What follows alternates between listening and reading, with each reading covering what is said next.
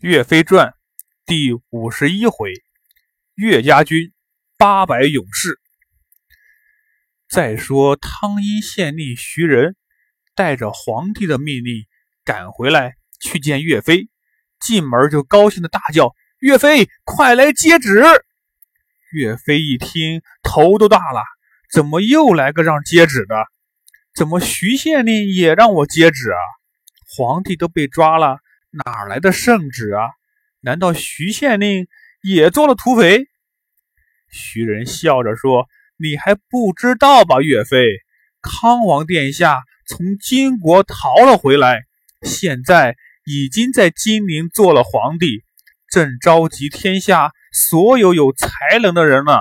我这次带来的呀，就是咱们宋朝皇帝的圣旨。”岳飞一听，大喜。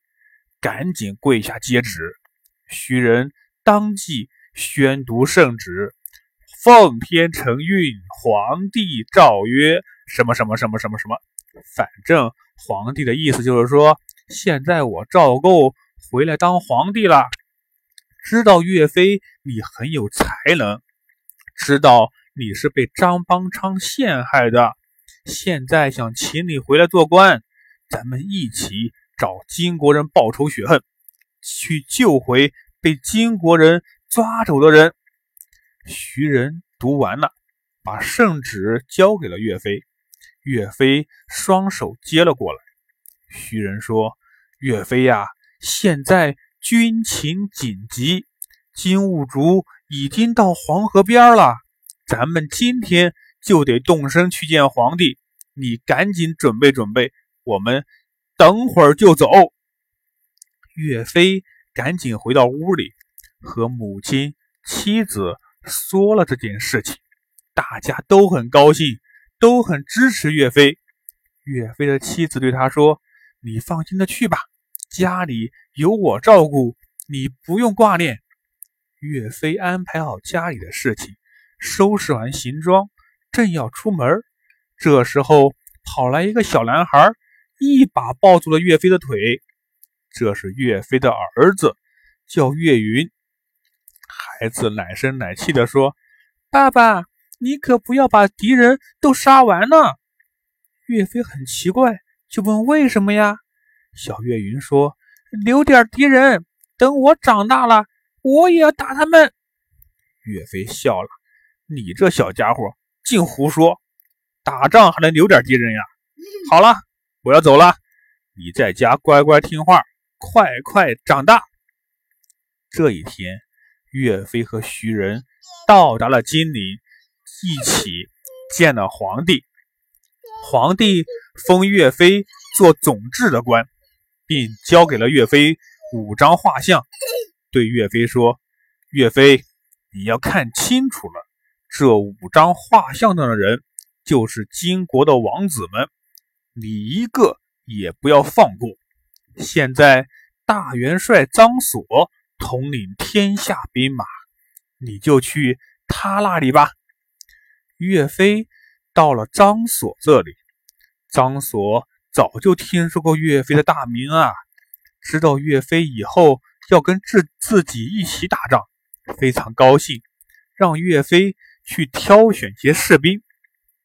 岳飞挑来挑去，在几万名士兵中，只挑出来了八百个人作为自己的部队。这八百位勇士在以后的日子里，跟随着岳飞南征北战，不断的取得胜利。老百姓都亲切的叫他们岳家军。岳飞组建了自己的队伍后，不久。就接到了第一个任务，作为先锋前往八盘山阻击金兀术的军队。再说了，金兀术听说赵构逃回了宋朝，做了皇帝，还任命张所为天下大元帅，招兵买马对抗金国，十分恼怒，下令金牙呼、银牙呼两个元帅。带领五千精兵火速前进，攻打宋朝。又让自己的哥哥甄邯带领十万大军，随后向金陵杀来。岳飞率领八百岳家军，正好与金兵相遇在八盘山。岳飞叫手下一个叫吉清的将领前去攻打金国部队，其他人埋伏在八盘山的道路两旁。岳飞对吉青说：“你这次去攻打金兵，失败了有奖励，获胜了。”要处罚，吉青第一次听说这种要求。老老头说：“我没听错吧？失败了奖励，获胜了反而挨罚。”岳飞笑着说：“你没听错，快去假装失败，吸引那些金兵进入我们的埋伏。”吉青带了五十个人就去了，金兵。看见吉青这么少的人来了，都轻蔑的哈哈大笑。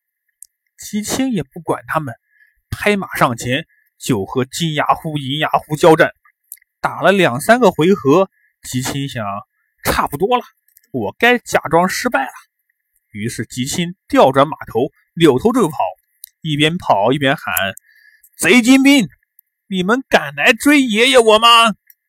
金牙虎、银牙虎一听，气得哇哇大叫，率领金兵一路追赶，追到八盘山下。吉青转了几个弯，就不见了踪影。只听山路两旁一声炮响，埋伏在两边的宋朝士兵们弓箭齐发，弓箭像雨点儿一样向金兵射来，金兵死伤无数。金牙虎、银牙虎这才知道中了计策，转身要跑。忽然听见有人大喝一声：“反贼，哪里走？岳飞在此！”小朋友们，后来又发生了什么样的事情呢？咱们下回再说。